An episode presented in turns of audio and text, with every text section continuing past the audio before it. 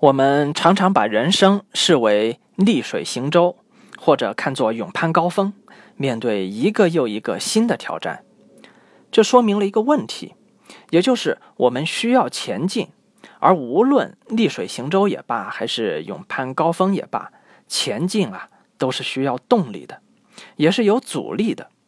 那我们有没有可能从动力和阻力这两个角度去分析学习这件事儿呢？已经有不少人从动力这个角度去思考了，使用各种激励方法，比如成就感激励，啊，像幼儿园的小红旗就是一种。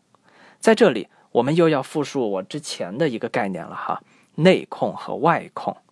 激励有作用，但要避免陷入外控的误区。而对于低龄孩子而言，去畅谈人生理想和高度，显然也为时尚早。这些东西只有踏入社会，体会了人生冷暖之后，才能真正有所感悟。这就和没有工作经验就去读 MBA，效果不会太好是一个道理。而且有些人天生是自然型，有些是点燃型，甚至是阻燃型，这也跟天生的气质和家庭氛围的影响有关。所以呢，动力这个角度有用，有很大作用。但其作用需要我们因人而异，自己去掌控。比较少有人会从阻力这个角度思考问题。不如问问我们自己：是什么时候从愉悦的主动探索学习状态进入到痛苦的学习状态中呢？答案啊，往往是从入园入校开始。那我们可以从这里查找一下线索。为什么学校式的学习有时会带来学习的阻力呢？我说这个话题哈，绝非对学校模式的否定。在以前的讲座中，我已经说过，学校是人类为了传承愈加复杂的文明成果所自然形成的必要的模式，是绝对合理的。我在这里所要探讨的是这个环境中所产生的评价方式对学习过程的影响。如同孩子学走路、学说话时的状态，每个人天生其实都是具备轻松主动的学霸模式的。可是到了后来，阻碍我们进入轻松学霸模式的阻力就来了。那来自哪里呢？我用一句话来形容，就是外控太多，压抑了内控。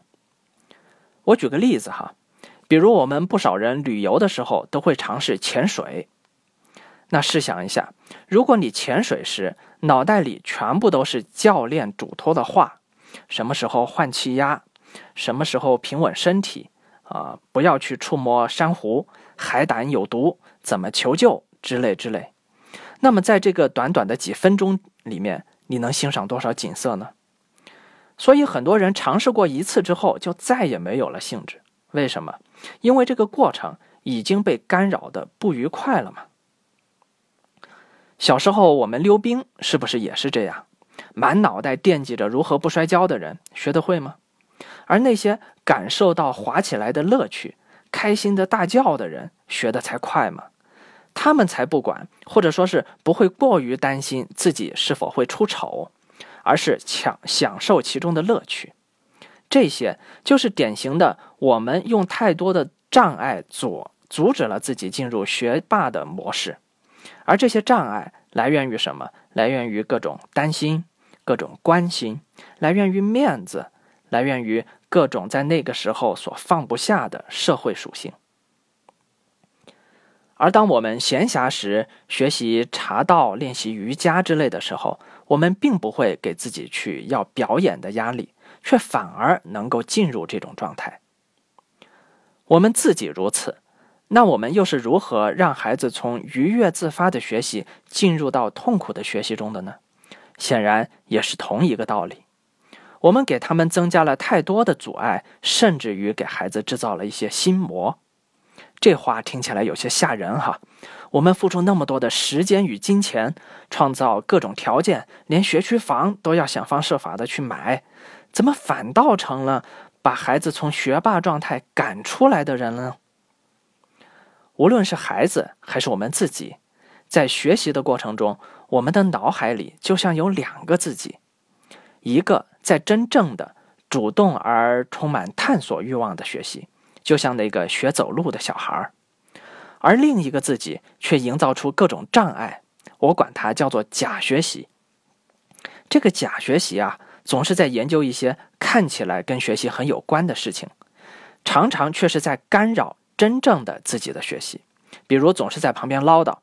哎呀，我之前要是这么做就好了。我刚才怎么不那样呢？要是细心一点，考试不就不会丢分了吗？哎，我可不能再做错了，不然又要被骂。别人怎么懂得那么容易？我到底是不是笨啊？哎呦，马上要上台了，我好紧张。哎呀，反正是做不好，就等着挨骂吧。明天就要考试了，今天一定要成功，绝不允许失败。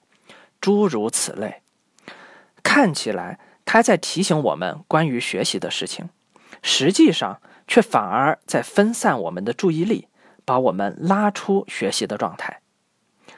试想一下，当孩子的学习总是被萦绕着这些东西的时候，他能进入一种我们想要的轻松学霸模式吗？再次对比一下，孩子学走路时，他会担心别人笑话他吗？会担心姿势难看吗？会担心走不好被父母骂吗？会担心走路得不到高分吗？并不会。所以，不去受这些东西的干扰，才可能进入好的沉浸式的学习中。